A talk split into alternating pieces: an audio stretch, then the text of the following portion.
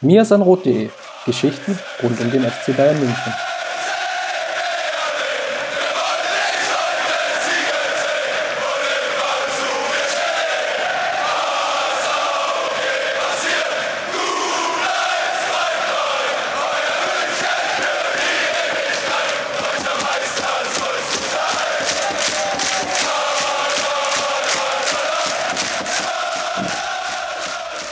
Wir haben einen Trainer in der Kritik, wir haben einen Manager, der angeblich nichts taugt. Mit der Kritik können wir aber prima leben, solange die Ergebnisse stimmen. Man muss auch endlich mal zufrieden sein. Unsere Mannschaft zeigt einen klaren Aufwärtstrend. Vielleicht wird es doch noch eine sehr gute Saison. So Uli Hoeneß am Samstag, äh, am Sonntag im Doppelpass bei Sport 1. Mit diesem Zitat sagen wir Servus und herzlich willkommen zum Mirsan Roth Podcast. Wir wollen heute darüber diskutieren, ob man als Bayern-Fan auch einfach mal wieder zufrieden sein muss doch bevor wir das tun, meckern wir noch ein bisschen und sprechen über den doch sehr spärlichen und knappen Erfolg über Hertha am Samstag. Und wir sind in dieser Woche wieder Chris und ich. Ich freue mich deshalb sehr, dich nach einer kurzen Abstinenz wieder anmoderieren zu dürfen. Servus, Chris. Servus. Kaum bin ich eine Woche nicht da, schon wurde mir die Moderation entzogen. Aber so ist das halt im modernen Profifußball. Ja, so ist das. Gerade beim großen FC Bayern, da ist der Anspruch sehr hoch und auch bei den Podcast-Jungs wird dann schnell mal getauscht. Und ich habe das wie lahm früher direkt für mich genutzt und die Kapitänsbinde angegriffen quasi. Aber lass uns mal über das Spiel Hertha gegen oder Bayern gegen Hertha reden. Ähm, am Ende war es ein 1 zu 0 Erfolg. Man hatte vielleicht nach dem Champions League-Spiel so ein bisschen damit gerechnet, dass Kovac jetzt doch ein bisschen mehr rotiert, dass er einigen eine Pause gibt. Auch im Hinblick darauf, dass ähm, ja, Josua Kimmich ja gegen Liverpool gesperrt sein wird, dass vielleicht Rafinha rein, rein rotiert. All das ist nicht passiert. Er hat dann äh, hinten aufgestellt, Manuel Neuer im Tor, Kimmich als Rechtsverteidiger Süle Boateng in der Innenverteidigung, Alaba links. Boateng war wahrscheinlich auch nur drin, ja, weil Hummels vorher erkrankt ist. Äh, wie hast du das gesehen mit dieser, mit dieser doch spärlichen Rotation, die Kovac da äh, ja, getan hat? Hast du mehr erwartet? Jetzt muss ich ja wieder aufpassen, dass ich nicht in so eine Waldorf- und Stettler-Rolle verfalle. Ja? Wir, wir zwei alten Säcke, die oben auf dem ähm, Theater Logenbau sitzen und dann über die Mannschaft meckern. Aber Spaß beiseite. Ähm, ich war ein bisschen überrascht, eigentlich aus zwei Gründen. Ähm, zum einen, weil ich die Partie gegen Liverpool schon intensiv war und ich hätte damit gerechnet, dass es so eine kleine Rotation gibt. Ribery, dass Ribery startet, war mir eigentlich klar, weil Coman schon ein paar Probleme hatte nach seiner Auswechslung gegen Augsburg. Deswegen hätte ich jetzt nicht unbedingt damit gerechnet, dass er überhaupt Minuten sammelt. Und ja, Rafinha hast du schon angesprochen, das wäre sicherlich eine Option gewesen. Wen ich vielleicht auch mal ganz gerne wieder über eine längere Zeit einfach auch in der Startelf gesehen hätte, wäre vielleicht auch ein Thomas Müller gewesen. Könnte das jetzt in den nächsten Wochen vielleicht zum Problem werden? Ich habe so ein bisschen das Gefühl, dass er jetzt komplett außen vor ist. Ähm, er wurde jetzt gegen Hertha dann zwar eingewechselt, aber er hat ja, obwohl er relativ gut in Form war, auch in den Spielen zuvor, wieder besser wurde, meiner Meinung nach, auch einen großen Mehrwert für die Offensive hatte. Ähm, ja, dass er jetzt gar nicht mehr von Anfang an spielt, auch nicht in so einem Spiel, wo ja die Chance eigentlich relativ groß war, mal zu rotieren, finde ich doch sehr überraschend. Und könnte Müller jetzt auch für Kovac zum Moderationsproblem werden, mal so formuliert? Ich glaube schon, dass es im Kader jetzt so ein bisschen rumort. Solange natürlich der Erfolg da ist, wird man das irgendwie so ein bisschen noch unter der Decke halten können und vielleicht auch so wegmoderieren. Es gab ja jetzt schon so leicht die Gerüchte, dass auch Rafinha so ein bisschen gemurrt hatte. Ich glaube, die, die Springerpresse hatte da irgendwie so das ein oder andere Zitat wohl eingesammelt, zumindest wenn ich das meiner Twitter-Timeline entnehmen kann. Und es gibt sicherlich auch den einen oder anderen Spieler, der da in diese Kategorie mit reinfällt. Thomas Müller, Sanchez. Ich glaube, da gab es irgendwie auch Bilder vom Trainingsplatz am Freitag vor dem Spiel als er intensiv mit Kovac diskutiert hat, weil es natürlich für die Spieler dann schon schwierig ist. Ähm, du reist zwar irgendwie mit der Mannschaft, du hast aber eigentlich keinerlei Chance, Spielminuten zu sammeln und keinerlei Praxiserfahrung zu sammeln, sondern du bist eigentlich nur im Training und hast zumindest vielleicht den subjektiven Eindruck, ja, ich trainiere gut, ich bin gut in Form. Sanchez zum Beispiel hat ja jetzt auch in den zwei Trainingsspielen beim Telekom Cup ist er jetzt ja nicht so negativ abgefallen, dass man jetzt sagen müsste, oh Gott, der hat das Fußballspielen jetzt über den Winter verlernt. Und dann fragst du dich natürlich schon, warum bekommen diese Spieler dann gar keine Minuten mehr? Ja, außer es verletzt sich jemand, so wie jetzt mit Kingsley Coman geschehen, wo man sich eigentlich auch denkt, ja gut, äh, man lässt ihn außen vor von Anfang an, was ja vollkommen verständlich war nach der Partie gegen Liverpool. Ähm, und dann wird er eingewechselt für Ribery und verletzt sich auch direkt dann quasi kurz, ich weiß gar nicht, wie lange er auf dem Platz war, drei Minuten, vielleicht ein bisschen mehr. Acht. Ja, dann waren es gefühlte drei Minuten. Ähm, Nein, also es ist natürlich dann doch eine komische Situation irgendwie, gerade weil Kovac am Anfang der Saison angekündigt hat, er will die Fitness überwachen der Spieler, er nimmt ja auch Blutwerte der Spieler, ähm, lässt das von seinem Team untersuchen, wer ist fit, wer ist überhaupt in der, in, in der Lage dann auch äh, aufzulaufen. Und umso überraschter bin ich, dass er jetzt quasi fast gar nicht mehr rotiert. Und er hat, glaube ich, vor dem Stuttgart-Spiel auch gesagt, ja, Martinez spielt halt gegen so Gegner, die sich tief hinten reinstellen, eher nicht weil er dann nicht den Mehrwert bringt, den vielleicht ein Thiago bringt. Jetzt ist Nun, es schwierig, ihn zu kritisieren, ne, weil er das Siegtor gemacht hat, aber. Ja, ja klar. Ähm, war halt nach einem Standard, hätte genauso gut auch ähm, durch Boateng oder sonst wen entschieden werden können. Äh, ich will auch gar nicht so sehr auf Martinez jetzt mich einschießen, sondern vielmehr die Tatsache, äh, dass seine oder dass die Entscheidungen des Trainers nicht immer taktisch Sinn ergeben und ähm, klar, Thiago braucht Pausen, das steht auch vollkommen außer Frage. Daher ist es schon richtig zu sagen, der pausiert jetzt mal gegen Hertha. Aber warum dann nicht mal Renato Sanchez bringen, wie du schon gesagt hast? Ähm, ja, das ist dann auch ganz klar fehlendes Vertrauen in, in die Spieler, die dann hinten dran sind, würde ich sagen. Und das finde ich dann doch ein bisschen seltsam, zumal Martinez, wie gesagt, nicht so der Spieler ist, der gegen tief stehende Gegner Sinn macht und eher noch die eigene Offensive schwächt. Er ist natürlich irgendwo mit der Angst begründet, dass Sanchez noch den einen oder anderen Fehler macht. Denn er hat einfach noch nicht die nötige Erfahrung. Er ist noch ein sehr junger Spieler, neigt dazu, leicht Fehler zu machen. Das tut an der Stelle eben dann weh. Sicherlich auch noch nicht gut genug ist, dann in einem Bundesligaspiel über 90 Minuten fehlerfrei zu sein. Aber als Trainer musst du halt irgendwann sagen, ich muss diesen Jungs irgendwann vielleicht auch mal die Chance geben. Und wenn, wenn nicht in so einer Partie, wann dann? Und am Anfang der Saison hat es ja noch gemacht. Nico Kovac. Und was jetzt so ein bisschen fehlt, ist vielleicht dieser Mut, dahingehend wieder zurückzugehen. Ja, es gab eine schwierige Phase im Frühherbst und es sind ja jetzt gerade just genau diese Gegner, gegen die Bayern gerade spielt, wo es die Probleme gab. Augsburg, Hertha, jetzt dann als nächstes dann Gladbach, wo es eben von den Ergebnissen her nicht gestimmt hatte. Und jetzt den Mut zu zeigen, ja, in der Situation wieder leicht zu shiften, gerade dann, wenn es sich jetzt anbietet, wie zum Beispiel beim Spiel gegen die Hertha. Den, dann, dann da vielleicht noch die ein oder andere frische Kraft, vielleicht auch noch mehr bringen, einfach auch, um die Kadermotivation hochzuhalten. Das wäre da schon sinnstiftend gewesen. Jetzt war es dann am Ende eine Partie, ich will da jetzt gar nicht so chronologisch durchgehen, weil die die, die, dieses Spiel hat einfach auch keine Höhepunkte geliefert irgendwie. Das war ähm, ein sehr monotoner Kick, wo die Bayern nach vorne einfach kaum was hinbekommen haben. Sie haben zwar hinten mit 0,27 Expected Goals und keinem Gegentor ähm, ja, wieder sattelfest gestanden, ähnlich wie gegen Liverpool. Ähm, die Außenverteidiger waren auch wieder nicht so hoch. Also vielleicht ist das auch so ein kleiner Trend, dass Nico Kovac jetzt gesehen hat. Ähm, ja, das stabilisiert, stabilisiert die Defensive hinten so ein bisschen und deshalb spielen wir auch nicht mehr nach vorn. Oder wir spielen schon nach vorn, aber vorn wird, wird, schon, wird schon irgendwas gehen. Aber ähm, die Spieler gehen halt nicht mehr so aktiv nach vorn wie, wie in den Partien zuvor in der Bundesliga, wo sie dann das ein oder andere Mal auch einen Konter kassiert haben. Äh, das schlägt sich dann aber natürlich auch in der Durchschlagskraft nach vorn irgendwie nieder. Ähm, Bayern hatte gegen Hertha nur 0,64 Expected Goals. Also man könnte quasi sagen, das war ein typisches 0-0-Spiel da am äh, Samstag. Und ich persönlich würde das jetzt auch nicht nur darauf zurückführen, dass ja dieses Champions League-Spiel unter der Woche war, sondern vielmehr darauf, dass sich das ohnehin schon fehlende Offensivkonzept ähm, ja dann noch mehr zeigt, wenn sich darauf fokussiert wird, hinten erstmal die Null zu halten und dann vorne äh, ja, auf Lewandowski und sonst wen zu setzen, der dann schon irgendwann eine individuelle Aktion haben wird. Äh, wie hast du das gegen Hertha wahrgenommen? Woran liegt es deiner Meinung nach, dass vorne da irgendwie tote Hose ist?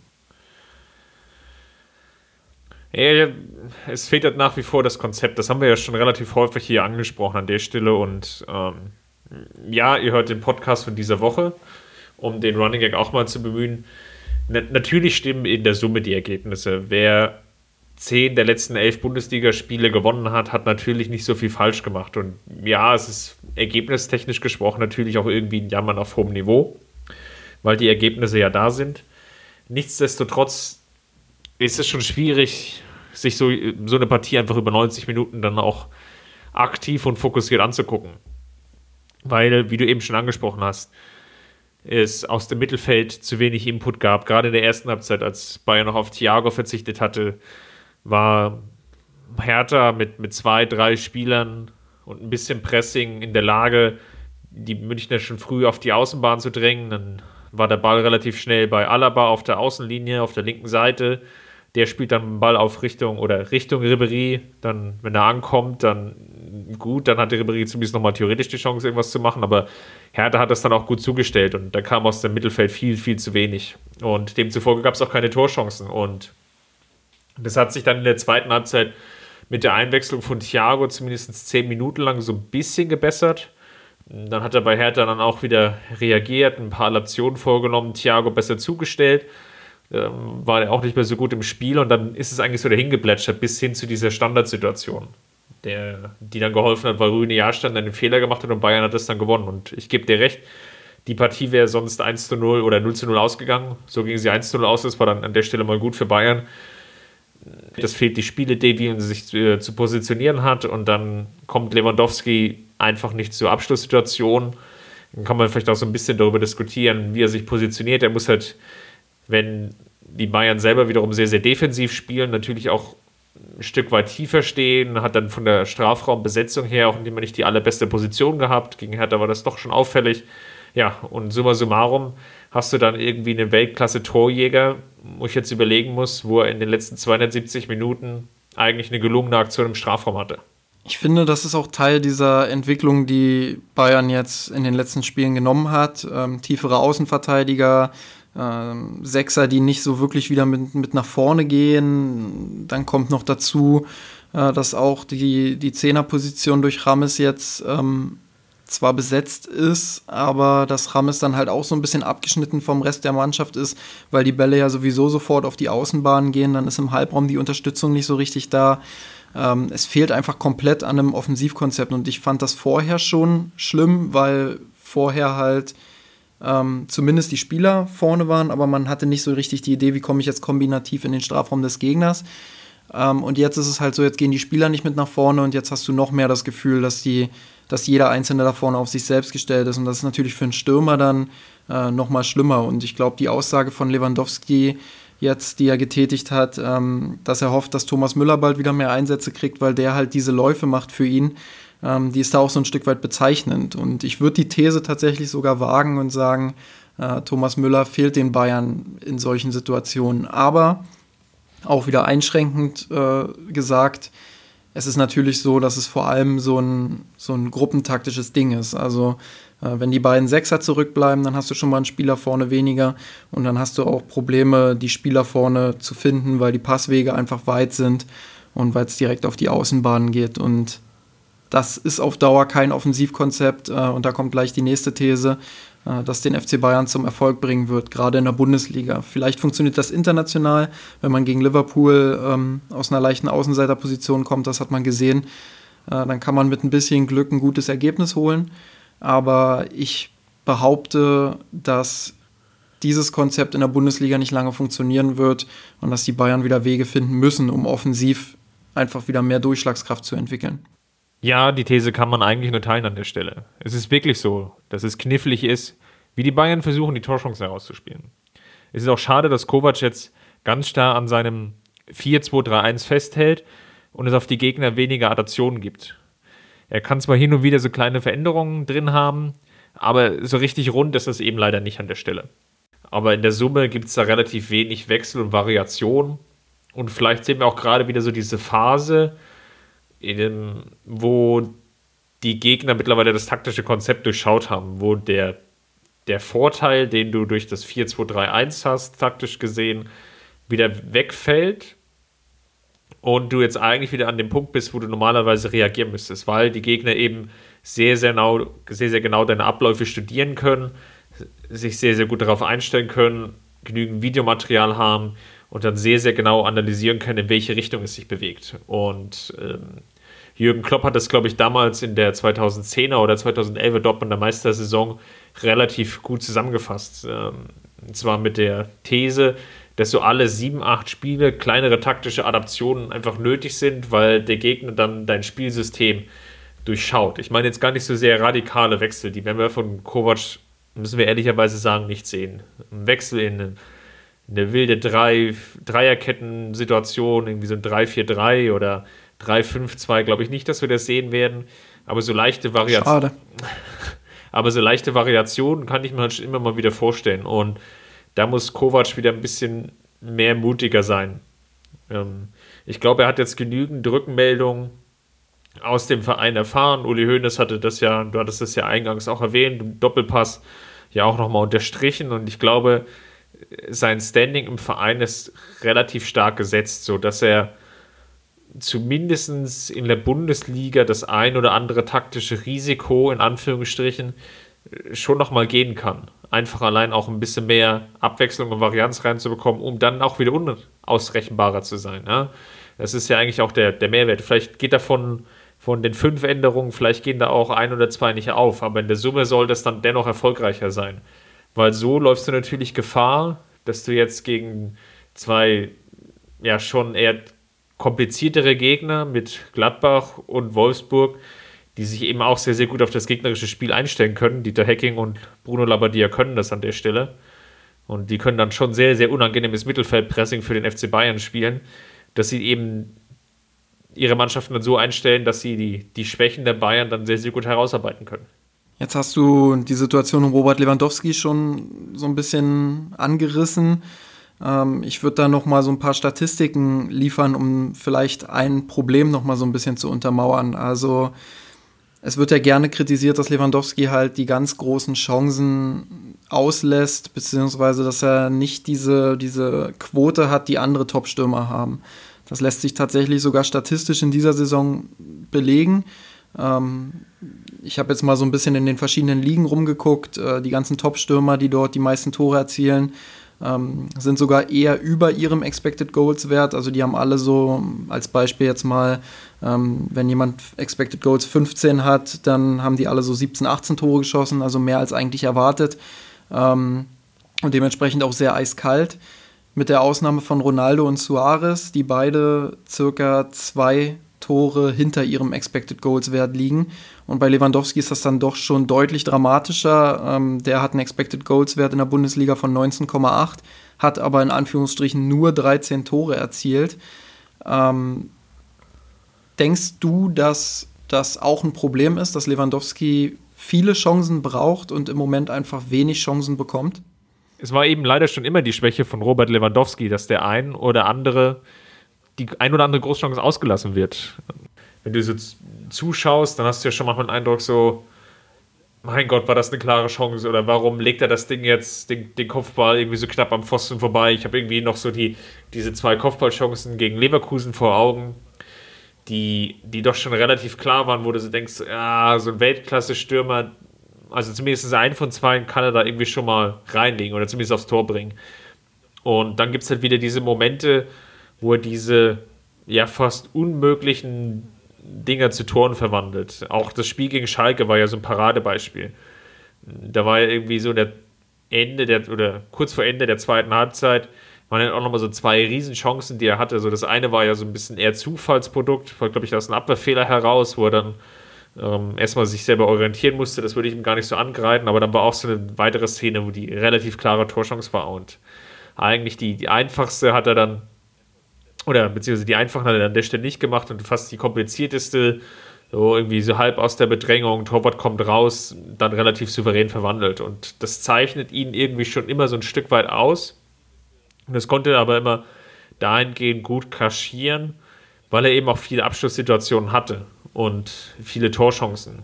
So, dieses Spiel gegen Schalke, was jetzt vielleicht die einen oder anderen noch ähm, in Erinnerung haben, war eben dieses Paradebeispiel so ein, zwei Tore gemacht. Ähm, irgendwie Chancen noch für zwei, drei weitere gehabt. Das ist natürlich, dann fällt das dann auch nicht mehr so stark ins Gewicht, weil die Statistiken nach dem Spiel reinguckst, dann siehst du, ja, Torschütze zum 1 zu 0 Lewandowski, ah ja, dann hier nochmal Vorlage und dann nochmal getroffen, ähm, passt doch. Das ist natürlich irgendwo auch ein Jammern auf hohem Niveau und ähm, wird ihm vielleicht auch als Spielertyp jetzt nicht unbedingt gerecht, aber ja, das sehe ich natürlich auch und ähm, in dieser Saison würde ich das jetzt nochmal ein Stück verstärkt sehen, dieses Phänomen.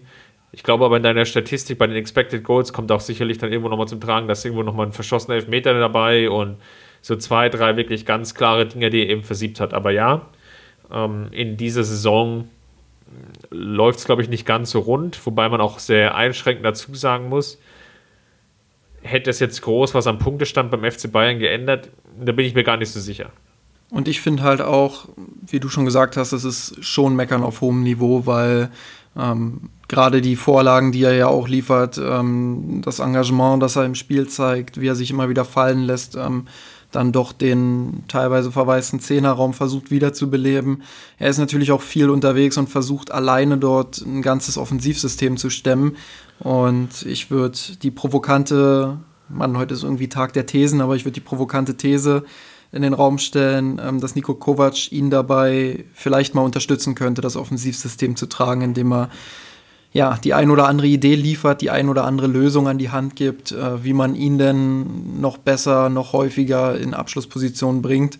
Und dann sprechen wir vielleicht auch weniger über die Chancenverwertung, ähm, als vielmehr über den Lewandowski, der dann aus seinen vier, fünf Chancen immer irgendwie ein, zwei Tore macht. Und das ist halt so mein Kritikpunkt. Kovac schafft es nicht, die Balance aus Offensive und Defensive zu finden. Wir hatten äh, am Anfang der Saison das eine Extrem, da war es zu offensiv. Wir haben jetzt das Extrem, dass es irgendwie zu defensiv ist und zu wenig Spieler sich nach vorne trauen. Ähm, und ich rechne auch ehrlich gesagt nicht damit, dass daran irgendwie noch eine Stellschraube gedreht wird. Und das wird auch hinsichtlich des Liverpool-Spiels dann interessant. Äh, ganz einfach deshalb, weil Bayern dann offensiver spielen muss, als sie es äh, an der Enfield Road getan haben. Ja, sie müssen ein Tor erzielen, meiner Meinung nach. Ähm, klar, Liverpool muss erstmal treffen, damit äh, die Bayern überhaupt in Zugzwang, Zugzwang kommen.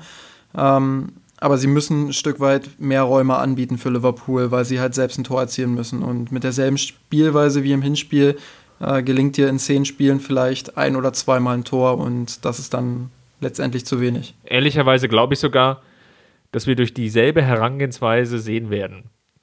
Es kann vielleicht sein, dass die Münchner aufgrund des Heimspiels und der Atmosphäre versuchen, die ersten zehn Minuten zu overperformen, extrem Gas zu geben, einfach die Chance zu nutzen, vielleicht früh ein Tor zu erzielen. Dass wir dann aber spätestens eine Verschleppung wieder sehen, ein Absichern, ein Zurückziehen und einfach mal versuchen, die Null zu halten. Ob es dann so extrem wird wie im gegen Ende der zweiten Halbzeit in Liverpool, das wird man sehen.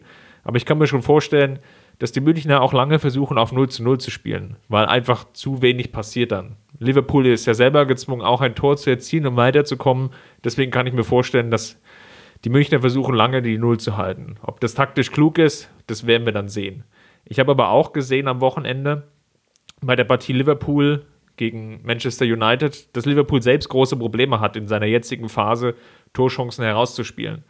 Mo Salah ist vielleicht nicht mehr in der Form, die er auf jeden Fall letztes Jahr hatte, hat die Saison so zwischendrin auch schon Phasen gehabt, in denen es nicht so richtig läuft. Auch ein Firmino ist in der jetzigen Form oder in der jetzigen Phase nicht so gut eingebunden. Da war er definitiv stärker im, im Spätherbst. Und das sind so die kleinen Faktoren, die auch dann an der Stelle für die Münchner sprechen, weil sie einfach auch sagen können, wir überlassen jetzt Liverpool mal das Geschehen an der Stelle. Also ich sehe da schon, dass ein Salah relativ in der Luft hängt. Ich sehe dass Firmino nicht mehr so gut eingebunden ist. Ich sehe auch, dass sie Probleme haben, irgendwie das Spiel aus dem Mittelfeld heraus zu gestalten und da Impulse zu geben. Da passt es irgendwie von, den, von dem Spielertypen her nicht. Und demzufolge kann ich mir schon gut vorstellen, dass die Münchner einfach auch wieder mit der taktischen Herangehensweise, die Null muss stehen, erstmal in die Partie gehen und dann einfach auf ein langes 0 zu 0 spielen. Natürlich wird dann Kovac irgendwann gezwungen sein, hoffentlich, ein bisschen mehr in Richtung Offensive zu investieren, weil schlussendlich willst du ja die Partie gewinnen.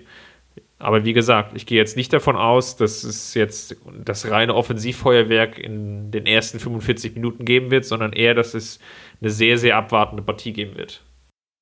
Ja, das, das glaube ich natürlich auch. Ähm, ich wollte jetzt nicht sagen, dass Kovac dazu gezwungen ist, jetzt im Rückspiel ins offene Messer zu laufen. Natürlich nicht. Ähm, aber er kann sich halt auch nicht nur auf die tiefen Außenverteidiger und auf ähm, das tiefe Mittelfeld verlassen, weil er halt gesehen hat im Hinspiel, ja, so wird es halt extrem schwer, dann auch ein Tor zu erzielen. Und was ich meinte, ist halt, wir haben dort das eine Extrem gesehen. Das haben wir jetzt gegen Hertha leider auch wieder gesehen. Ähm, aber Kovac findet halt so diese Zwischenlösung nicht. Er findet nicht, ähm, ähm, ja, diesen, diese Balance aus Offensive und Defensive, um hinten gut zu stehen, gleichzeitig aber auch vorne regelmäßig Chancen zu kreieren, wo man dann wirklich sagen kann, ja, hinten stehen wir gut, aber vorne, da machen wir auf jeden Fall mindestens ein oder zwei Tore. Und das ist ja so der Ansatz die, dahinter. Die Heinkische, genau, die Heinkische Aufstellungsphilosophie, gerade 2013, wer das irgendwie noch vor Augen hat, das äh, war ja wirklich diese kontrollierte offensive Reinkultur. Ja, genau. Und das kriegt Kovac meiner Meinung nach nicht so richtig auf die Kette. Ähm, und ja, jetzt sind wir doch wieder, wieder irgendwie im Mecker-Modus. Ähm, das passt irgendwie ähm, zu unserer neuen Rubrik, die wir uns vorher ausgedacht haben. Wir haben gedacht, wir starten unseren Podcast mal, mal mit einer mit einem kleinen mit Inhalten mit, aus. mit Inhalten aus, mit einem kleinen Gimmick aus ähm, und haben uns überlegt, dass wir jede Woche jetzt einen Gewinner und einen Verlierer benennen mit einer kleinen Begründung. Begründung. Und ich würde dich einfach mal bitten, zu starten mit dem Gewinner der Woche. Wer ist für dich der absolute Gewinner der, ja, wir nehmen jetzt am Montag auf der vergangenen Woche bis heute? Ja, da führt ja dann kein Weg vorbei an Javi Martinez. Schon so der heimliche Matchwinner gegen Liverpool gewesen, aufgrund der vielen Zweikämpfe, die er geführt hat und seiner großen, großen taktischen Eleganz ja, in Bezug auf Zeitspiel. und natürlich am Wochenende aufgrund des Tores natürlich der Matchwinner, auch wenn natürlich wie einschränkend schon gehört, es natürlich schon Probleme gab mit, mit seiner Spielweise im Aufbau, dass er da nicht so richtig unterstützen kann. Aber wenn ich jetzt mal die beiden Leistungen zusammennehme, gepaart mit dem Punkt, dass er ja vorher, wie, wie so viele andere Spieler, einfach auch komplett draußen war für mehrere Wochen, dann ist er definitiv der Gewinner. Eine Alternative, wenn nicht erkältet gewesen, wäre sicherlich auch Mats Hummels gewesen. Ähm, einfach auf dem Grund, weil er in im Liverpool-Spiel sehr, sehr überzeugend gespielt hat und ja, wahrscheinlich hätte er auch den Startelf-Einsatz gegen Hertha gehabt und wenn er ähnlich überzeugt hätte, wäre er sicherlich auch einer der Kandidaten gewesen. Ich schließe mich an, ich habe auf meinem Zettel auch Javi Maschines zu stehen und ähm, ich war ein bisschen, also ich war glücklich einfach auch, dass er gegen Liverpool diese Leistung zeigen konnte. Ich hatte vorher so ein paar Bedenken, weil er ja in dieser Saison nicht immer so herausragend war. Ähm, auch in seiner Paradedisziplin, was ja nun gegen Liverpool zu erwarten war, dass er da den Staubsauger vor der Abwehr spielen kann. Ähm, hatte trotzdem so meine Bedenken, aber es wehte tatsächlich ein Hauch von 2013 durch die vergangene Woche, wenn man sich nur auf Javi Martinez ähm, ja, fokussiert hat und deshalb für mich auch ganz klar der Gewinner. Ähm, ich würde dann weitermachen mit meinem Verlierer der Woche und da habe ich mich für Rafinha entschieden, aus zwei Gründen. Einerseits, weil er dieses in meinen Augen komplett unglückliche und ähm, unnötige Interview geführt hat, äh, in dem er seinen, seinem Frust freien Lauf gelassen hat. Ähm, das passt einfach aktuell nicht rein. Äh, das stiftet auch wieder nur Unruhe, gibt wieder nur Steilvorlagen. Ein Spielertyp wie er ähm, ist da in der Vergangenheit besser mit umgegangen und sollte damit auch besser umgehen können. Es war jetzt kein Drama, ich will das nicht jetzt hier irgendwie groß aufpushen, aber äh, es war schon schade, dass er sich dazu hat hinreißen lassen. Ähm, und der zweite Grund ist natürlich ein ganz klar sportlicher Grund, ähm, obwohl Kimmich jetzt die Sperre kassiert hat und Kovac ja vorher auch ganz klar bei Müller durchgegriffen hat und gesagt hat, ja, Müller brauchen wir jetzt oder können wir gegen Liverpool jetzt nicht einsetzen, deshalb kommt er auf die Bank. Ähm, das hat er jetzt mit Kimmich nicht gemacht und das ist sicherlich auch ein Zeichen an Rafinha und deshalb ist er für mich der Verlierer der Woche. Dann lege ich mal meinen Verlierer der Woche nach und Oh, jetzt kommt die richtig steile These. Ich gehe mal mit Uli Hoeneß für seinen Auftritt im Doppelpass. Ich meine, einerseits hat er sicherlich irgendwie den einen oder anderen Pluspunkt gesammelt, indem er gesagt hat, zum Beispiel die höchst umstrittene Pressekonferenz aus dem, dem Herbst, das war irgendwie obsolet und hätte nicht sein dürfen.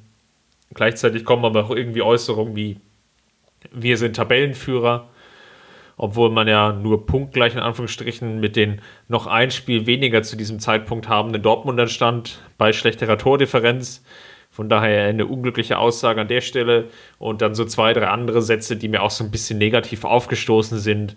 Ähm, zum Beispiel diese großspurige Transferankündigung im Sinne von, ja, wenn sie wüssten, wen wir alles schon verpflichtet haben für die neue Saison, aber wir sagen es nicht, hahaha. Ha, ha. ähm, es ist halt irgendwie so ein bisschen aus der Zeit gefallen, weil es einfach, ähm, ja, so ein, so ein Triggern ist im Sinne von, ähm, wir sind irgendwie zwei Schritte voraus, ähm, edgy Badge, aber wir sagen es euch nicht. Ähm, ich hätte lieber einen Präsidenten, der dann ein bisschen souveräner agiert und einfach sich auf die Ergebnisse stützt. Und Ergebnisse meine ich dann eben, ja, der FC Bayern steht an der Stelle vor einem Umbruch. Ich glaube, da sind wir uns alle einig. Das haben wir an der Stelle ja auch häufig schon diskutiert.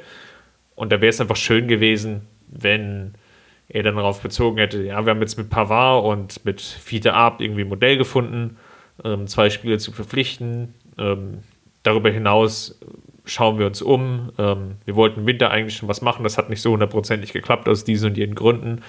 Ähm, Im Sommer werden wir uns aber daran messen lassen. So, Punkt. Dann hätte er ungefähr die gleiche Aussage getätigt, aber wäre wesentlich souveräner mit der Situation umgegangen. So ist es jetzt eher wieder so ein, so ein loses Versprechen in die hohle Hand. Ähm, ja, haben wir schon relativ oft gehört. Muss ich ehrlich gesagt dann auch nicht nochmal wieder hören. Ist auch so ein bisschen wie früher in der Schule, wenn dann ein Schulkind mit äh, seinem super tollen Spielzeug angegeben hat, was es zu Hause hat, aber äh, nicht so richtig darüber reden wollte, was es denn für ein Spielzeug ist und am Ende war die Geschichte vielleicht sogar ausgedacht. Ähm, ja, da stimme ich dir zu. Ich finde das auch ein bisschen unsouverän, das dann so, ja, auf so eine doch merkwürdige Art und Weise herauszuposaunen, ähm, dann lieber warten und die Ertrage für sich sprechen lassen. Und das ist ja auch das, was wir an Salihamidzic kritisiert hatten, äh, als er zu früh schon über Transfers gesprochen hat und am Ende flog ihm das um die Ohren. Ähm, ja, da wäre ich jetzt an der Stelle auch ein bisschen vorsichtiger an der Stelle von, von Uli Hoeneß. Aber ähm, du leitest damit schon super auf unser Abschlussthema über ähm, nämlich Höhnes Auftritt im Doppelpass quasi und das Zitat, was ich ganz am Anfang hatte. Äh, er hat da so ein bisschen angesprochen, dass er relativ viel Kritik an der Mannschaft wahrnimmt, obwohl die Ergebnisse ja im Moment stimmen. Du hast auch vorhin gesagt, aus den letzten elf Bundesligaspielen hat Bayern 30 Punkte geholt. Ähm, letztendlich sieht es so aus, als würden die Bayern wieder auf rund 75 Punkte zusteuern, wenn sie sich noch ein bisschen steigern äh, schaffen sie vielleicht sogar wieder die 80 Punkte. Ähm, ist das jetzt auch aus der Perspektive anderer Fans, anderer Vereine vielleicht mal gedacht? Ähm, ist das Meckern auf zu hohem Niveau? Ist das zu viel Kritik deiner Meinung nach? Oder würdest du das differenzierter betrachten wollen und sagen, gut, die Ergebnisse sind das eine, aber die Kritik betrifft ja gar nicht so direkt die Ergebnisse. Ja, ein bisschen mehr Demut hätte uns natürlich gut, keine Frage. Worauf ich hinaus will, ist eigentlich an der Stelle, ja, die Ergebnisse stimmen und ja, man muss aber auch irgendwie schauen, wie kann man sich irgendwie immer verbessern. Im Fußball ist es halt wirklich so, und das ist aber auch in vielen anderen Bereichen der Gesellschaft so, dass häufig Stillstand in gewisser Weise auch Rückschritt bedeutet. Und wahrscheinlich im Fußball sogar noch wesentlich extremer. Ich habe ja auch vorhin das Beispiel gebracht, wie Klopp damals in den 10er, 11er Jahren ähm, mit so kleinen taktischen Adaptionen immer versucht hatte, so diesen kleinen Vorsprung zu haben. Eigentlich so diesen, diesen eine Idee weiterdenken. Und ich glaube, das ist der Punkt, den wir heute und das machen wir ja einerseits an dem Trainer, aber natürlich andererseits auch an dem Sportdirektor fest, was wir da kritisieren. Dass dieses so, wir sind einen Schritt voraus, dass das ein Stück verloren gegangen ist. Ja, der FC Bayern gewinnt seine Spiele. Ja, es sieht halt wirklich nicht besonders berauschend aus. Das mag den taktischen Zwängen unterlegen sein. Das mag sicherlich auch daran liegen, dass der Kader vielleicht nicht optimal zusammengestellt ist. Aber es fehlt halt mir so dieser Hauch, wo dieses spitzbübige Überlisten, diesen einen Tick mehr denken, das fehlt mir ein bisschen. Und das ist sicherlich in den letzten Monaten verloren gegangen. Das war bei Jupp Heynckes in seiner vierten Amtszeit jetzt auch nicht mehr so häufig zu sehen. Es hat aber immerhin noch gereicht für die Meisterschaft, auch mit dem gleichen ähnlichen Kaderproblem. Und ich hatte eigentlich so ein bisschen die Hoffnung, mit Nico Kovac ändert sich das dahingehend, ähm, dass es ein sehr progressiver Trainer ist, der sich hin und wieder auch mal zu mutigen Entscheidungen hinreißen lässt. Und das ist jetzt bisher noch nicht eingetreten. Und das ist, glaube ich, so der größte Punkt, woran wir beide uns natürlich hier besonders abarbeiten und immer wieder kritisieren. Natürlich stimmen irgendwo die Ergebnisse. Ähm, andererseits, wenn ich sehe, wie viele Punkte schon nach Führung verloren wurden, ist ja auch unlängst wieder gegen Leverkusen. Ja, bei dem einen Spiel, was für noch verloren gegangen ist, hatten ja die Münchner auch geführt. Dann ist es eben nicht, nicht völlig wertneutral oder positiv zu sehen, sondern das ist einfach ein Verbesserungspunkt, der herausgearbeitet werden muss und wo die Ursachen auch bekämpft werden müssen. Ich glaube schon, dass man Hoeneß einerseits dafür recht geben kann, dass man auch einfach mal damit zufrieden sein kann, dass der FC Bayern in einer Übergangssaison ähm, es geschafft hat, diese ja doch mittler oder zwischendrin sehr heftige Krise ähm, umzudrehen, dahingehend, dass man jetzt halt die letzten elf Spiele so erfolgreich war, dass man wieder dran ist an Borussia Dortmund, dass man die Chance hat, in allen drei Wettbewerben noch eine gute Rolle zu spielen. Ähm, das steht sicherlich auf der Habenseite und das muss man in so einem Jahr wie diesem Jahr, wo Uli Hoeneß ja auch selber gesagt hat jetzt, ähm, wo man bewusst Risiken eingegangen ist. Man hat bewusst gesagt, man hält an Robberie fest, man hat bewusst gesagt, man hält an Rafinha fest und man hat auch bewusst gesagt, man holt keinen weiteren Spieler dazu, ähm, weil die Stimmung im Kader dann schlecht wäre und damit hat man automatisch ganz bewusst äh, auch Qualitätseinbußen hingenommen. Ähm, dementsprechend ist es dann trotzdem irgendwie auf der Habenseite zu erwähnen, dass die Bayern jetzt immer noch on top sind, was Titel angeht. Also sie haben immer noch die Chance, wirklich alles zu erreichen. Und dahingehend stimme ich Uli Hoeneß dann doch zu, zu sagen, man kann auch endlich mal zufrieden sein. Aber, und die Einschränkung würde ich dann doch machen wollen, ich stimme ihm halt nicht zu in dem Teil des Zitats, wo er sagt, unsere Mannschaft zeigt einen klaren Aufwärtstrend. Ähm, und das ist einfach nicht zu sehen, finde ich. Also ja, man, man sieht, dass mental da vielleicht was passiert. Ähm, man sieht, dass die Mannschaft jetzt durch die Umstellung halt hinten besser steht, aber dafür hat man dann offensiv die Probleme. Ähm, es ist irgendwie so ein Treten auf der Stelle mit, mit immer wieder verändertem Fokus, ob man nun auf dem rechten Fuß trampelt oder auf man, ob man auf dem linken Fuß trampelt. Äh, man kommt aber doch nicht wirklich so richtig voran, was die taktische Entwicklung angeht. Und wenn man mit einem Übergangsjahr argumentieren möchte, dann sollte man vielleicht auch mutigere Entscheidungen treffen.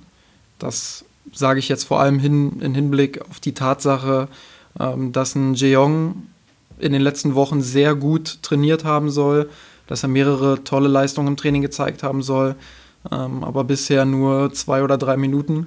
Hattricks bei den Amateuren gegen Ingolstadt. Ja, und dass er halt in den zwei bis drei Minuten, die er da gespielt hat, da findet er sich halt nicht wieder in dem, was er im Training oder auch in, in Spielen für die Amateure zeigt. Ähm, genauso muss man das äh, für andere Spieler sagen, wie beispielsweise ein Lukas May, der ein Riesentalent ist, ähm, der gerade in Zeiten der Defensivprobleme vielleicht die ein oder andere Lücke hätte schließen können. Und ich muss da immer wieder an Louis van Gaal erinnern, 2009, der halt gesagt hat, ja, mir ist das scheißegal, ich lasse jetzt den, den Müller spielen, ich lasse jetzt den Alaba spielen, ich lasse jetzt den, den Bartstuber spielen. Ähm, das spielt keine Rolle, ob die jetzt mal ein Tief haben oder so. Ich will hier was umbrechen, ich will versuchen, den Verein für die Zukunft auszurichten. Und ähm, ich sehe da tolle Jungs im Jugendbereich und die lasse ich dann auch mal spielen. Und das fehlt mir bei Nico Kovac komplett. Ich glaube, dass der FC Bayern gerade in dieser jetzigen Übergangsphase jemanden braucht, der diesen Übergang auch wirklich richtig aktiv gestaltet und der die jungen Spieler heranführt. Weil wann willst du denn solche Spieler heranführen, wenn nicht in einer Saison, wo der Präsident sagt, es wäre nicht so schlimm, wenn wir nicht Meister wären? Eben, eben, das ist ja das Problem an der Stelle. Jetzt habe ich gerade eben schon gesagt, dass Hoeneß ja bewusst auf diesen dünneren Kader gesetzt hat und wieder ein Jahr länger mit Robberie, wieder ein Jahr länger mit Rafinha, dafür halt keinen Ersatz. Jetzt ist im Sommer zu erwarten, Gut, ähm, hat Hoeneß jetzt auch großspurig angekündigt, dass dann die dicken Transfers quasi kommen. Ähm, dann wird es ja auch nicht einfacher für den Jugendbereich. Äh, wie siehst du die Situation dort auch um, um den eigenen Campus, der ja vor Jahren äh, extrem angepriesen wurde, wir bauen jetzt einen Campus, dann haben wir wieder gute Spieler. Hönes hat jetzt gesagt, ähm, in den nächsten zwei Jahren erwartet er mindestens ein bis zwei Spieler, die, die es in den Kader packen. Ähm, aber es sieht ja im Moment überhaupt nicht danach aus, dass man die eigenen Talente fördert, sondern dass man ihnen eher noch fremde Talente, wie beispielsweise jetzt Hudson O'Doy von Chelsea oder so, äh, vor die Nase setzt. Ist das für dich eine gute Entwicklung oder eine richtige Entwicklung, um es mal so zu formulieren? Na, der Anspruch ist ja schon gewesen mit dem Campus, dass er sich ja dahingehend refinanziert, dass die Münchner Sp eigene Spieler, eigene Talente entwickeln, sodass man eben nicht auf Transfers zurückgreifen muss in Höhe von, wie zum Beispiel bei Hudson O'Doy jetzt nahe der 50 Millionen und wenn man das Gesamtpaket dann mal auseinander dividiert, wahrscheinlich schon fast im dreistelligen Bereich landet. Dass das eben nicht der Fall ist, sondern dass man versucht, über die eigene Talententwicklung dann eben ja, zunächst in Steine investiert, um dann kostengünstiger in Anführungsstrichen an Spielermaterial zu kommen. Das hat den Verein gerade in den Anfang, anfänglichen Zehnerjahren, du hast den Umbruch ja unter Louis van Gaal schon angesprochen, natürlich extrem geholfen, weil junge Spieler reingekommen sind, die dann mit zusätzlichen Transfers, da wo es eben wehgetan hat, gezielt verstärkt werden konnten. Ist natürlich wesentlich einfacher, als wenn du den kompletten Kader über Transfers abdecken musst. Das ist, wie Ottmar Hitzfeld so schön sagen würde, das ist Mathematik an der Stelle. Und das ist natürlich schon bedauerlich. Ähm, was jetzt so vielleicht ein bisschen helfen könnte, und ähm, dahin ging es ja jetzt auch zuletzt, dass der ein oder andere Spieler vielleicht auch verliehen wird. Da muss man natürlich jetzt genau drauf schauen, dass man den richtigen Verein findet. Bei Alaba und Lam war es ja auch nicht der direkte Durchbruch, sondern auch nochmal der Umweg über die Laie. Ich denke, dass das jetzt wieder sukzessive verstärkt werden muss, dass man da aber dann sich auch die passenden Vereine sucht. Dass es so ein Abenteuer wie Renato Sanchez in Swansea eben nicht gibt, sondern dass man da schon gezielt nach, in Anführungsstrichen, Partnern sucht, die dabei helfen. Ich meine, auch das Transfermodell mit dem vorhin schon angesprochenen Feeder Up geht ja in die ähnliche Richtung. Der Spieler kann so ein bisschen entscheiden, wann er sich reif genug fühlt und dann findet eben der Wechsel 2020 oder eben 2019 statt. Es ist dann je nachdem, wie die, wie die eigene Entwicklung ist. Das wird man sicherlich sehr, sehr eng mit dem Spiel abstimmen, wie auch seine Chancen sind, sich in Hamburg weiterzuentwickeln. Und irgendwie diese kreativen Modelle braucht es, wenn es scheinbar über die Trainerposition her eben nicht gelingt, so genügend Aufmerksamkeit zu generieren, weil vielleicht auch die sportlichen Zwänge da sind, dass man zumindest über den Weg der Laie sich dann Chancen erarbeitet. Man bei anderen großen Vereinen ist das gang und gäbe, Barcelona, Madrid und natürlich auch viele englische Vereine, Chelsea, äh, City, verfolgen ein ähnliches Modell, haben dann zum Teil natürlich vielleicht nicht das Leihgeschäft selber, sondern einfach verkaufen die Spieler und vereinbaren dann ähm, für sich selber eine kostengünstige Rückkaufoption. In diese Richtung muss es irgendwie gehen, wenn wir es aus Münchner Sicht eben nicht schaffen, die Spieler frühzeitig einzubringen und ihnen die Spielminuten geben, die sie eigentlich bräuchten, um sich zu entwickeln. Und das kann eigentlich ja nur sein, dass du zum Beispiel einen Mai eben so aufbaust, dass du ihn in jedem zweiten, dritten Spiel eigentlich von Anfang an bringst. Weil ansonsten wird er sich nicht nötig oder nicht, nicht so schnell entwickeln, weil ihm einfach die Spielpraxis fehlt. Und davon ist Nico Kovac eben noch ein ganzes Stück entfernt von seiner Aufstellungspolitik. Und ja, da sehe ich eigentlich nur die Chancen der Laie um junge Spieler zu entwickeln, die dann wieder zum Verein zurückkommen und die dann den Durchbruch schaffen. So ein bisschen so das Knabri-Modell, auch wenn natürlich Knabri jetzt ein sehr, sehr hinkender Vergleich ist. Aber da war es ja wohl auch so, dass der Transfer eigentlich schon finalisiert wurde und er dann nochmal nach Hoffenheim verliehen wurde, um Spielpraxis zu sammeln. Und auch wir bei mir San Roth arbeiten ja gerne mit Leihgeschäften, so wie wir uns letzte Woche ja beispielsweise den Max vom Rasenfunk ausgeliehen haben.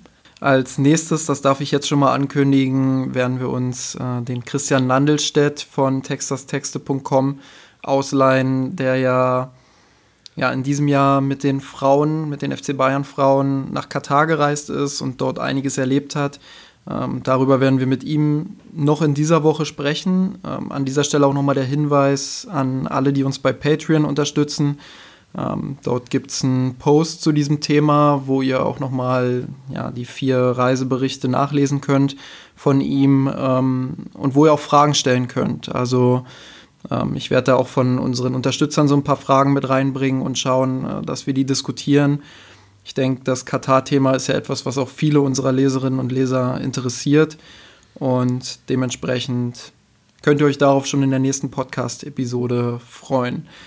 Ich bedanke mich jetzt bei dir, Chris, und wünsche dir dann eine angenehme Restwoche und wir hören uns dann in der übernächsten Podcast-Episode hoffentlich wieder. Servus. Servus. Wir haben den Kampf gewonnen, den Thron erklommen, der Haien hat's gemacht. Ich hab geträumt von dir, von unserer Weltpläne. haben den Kampf gewonnen, den Thron erklommen, der Haien hat's gemacht. Ich hab geträumt von dir und unserer Welt den Wir haben den Kampf gewonnen, den Thron erklommen, der Haien